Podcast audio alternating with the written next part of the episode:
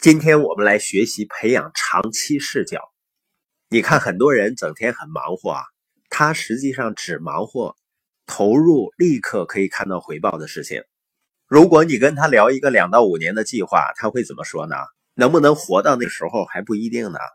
而一个人拥有长期视角，就意味着他会投入很多的时间去做跟未来回报有关系的事情。在二十世纪五十年代。哈佛大学的班菲尔德教授啊，完成了一系列的研究。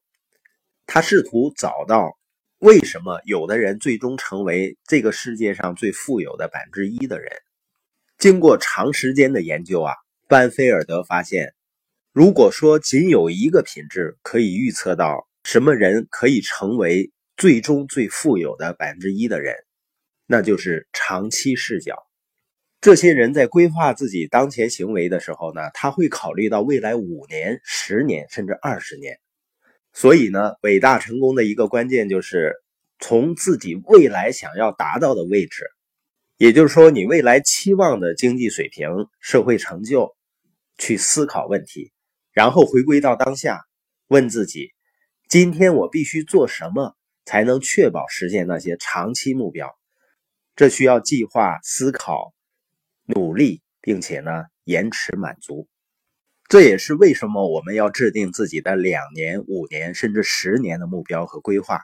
然后呢，每一天都要问自己：我正在做的这些事情，能否让我朝着最重要的目标靠近？而一个人要想拥有长期视角啊，有一个关键词叫延迟满足。提到这个词呢，我想大家应该会看到过心理学家。在哈佛大学完成的一个研究，就是棉花糖试验。年龄六岁到八岁的小孩子呢，放到一间房间里，让他们围着桌子坐下，并且对他们说：“啊，现在给你们每人一颗棉花糖，我们会把它放在这里三十分钟。如果你可以在三十分钟内控制自己不吃掉这颗棉花糖，我们就会再给你一颗。”然后呢，研究人员就走出房间。通过一面单向镜来观察他们，接下来就很有意思了。这些孩子看着棉花糖，都试图控制自己不要去吃它。过了一些时间呢，仍然会有的孩子，他拿起棉花糖去闻一闻，然后舔一小口，然后呢又放下来。过一会儿呢，再拿出来再舔，最终呢把这个都舔没了。这样呢，三十分钟过去以后呢。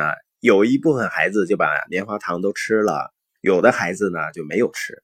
十年之后呢，这个心理学家就发现啊，当这些孩子进入青少年时，那些能够控制自己不去吃棉花糖的孩子，他们更自律，学习成绩呢更好。随着年龄增长到二十几岁、三十几岁，他们大多数都取得了非凡的成绩，赚的钱呢更多，职位更高。而那些立即就吃完棉花糖的孩子们呢，绝大多数都碌碌无为。那么这里就有一个问题，是什么引起了早年孩子行为的差异呢？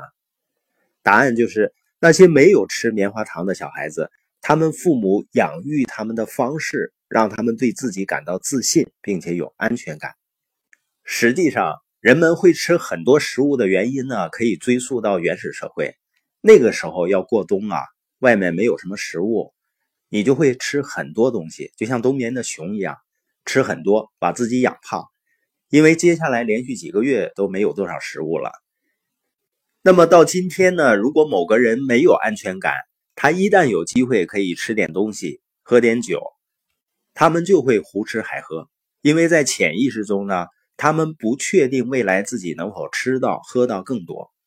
所以呢，如果你父母的养育方式让你感觉自己是一个有价值并且重要的人，让你感觉到完全不用担心失去他们的爱，因为他们永远都不会夺走他，也就是说无条件的爱，那么呢，你就会有安全感。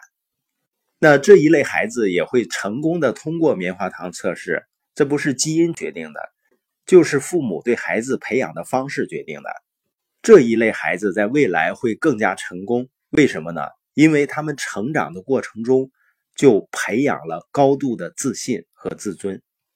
自尊，并且有非常好的自我形象的时候，他就会为自己设定更大的目标，而且呢，会坚持的时间更长。自信的人呢，会不断的前进、前进、再前进。